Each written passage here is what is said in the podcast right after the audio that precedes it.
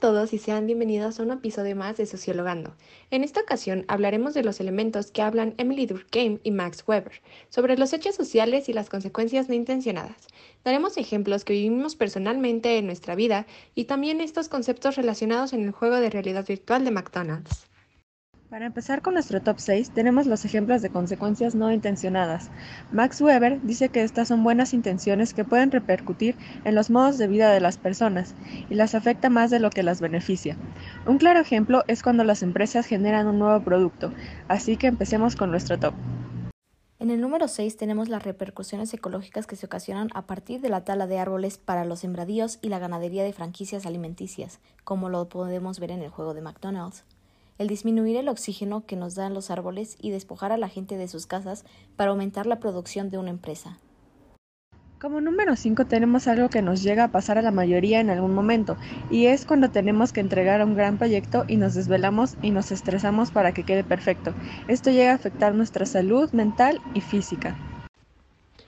Estando en el número 4 se encuentra un ejemplo que no tiene nada que ver con McDonald's, sino con la franquicia Starbucks y su sello de calidad, ya que mientras con su sello le dan validez a su café, provocan que los que no consiguen este sello se vendan a una cantidad 50% menor a la que realmente valen. Entrando en el top 3, existe una pequeña división, ya que tenemos los hechos sociales que según Emily Durkheim es la resistencia de las personas por realizar un comportamiento por conflictos con las normas morales y conductuales que limitan a la persona. A esto también se le conoce como anomía. Seguimos con el número 3. Esto es algo que nos ha pasado así como a muchas otras personas, que es cuando estamos en una reunión con amigos y todos comen mucho o en una mala ocasión están tomando. Uno no quiere, pero por presión social termina comiendo o tomando.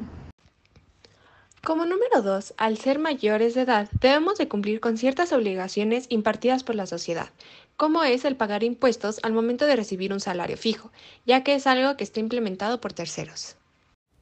Finalizando con el número 1, siendo este un ejemplo de lo más sencillo, pero al mismo tiempo el más completo para explicar los hechos sociales, que es un simple aplauso, ya que se acostumbra a hacer este gesto al final de un discurso u obra de teatro y empiezan siendo un pequeño grupo de personas derivando una reacción cadena.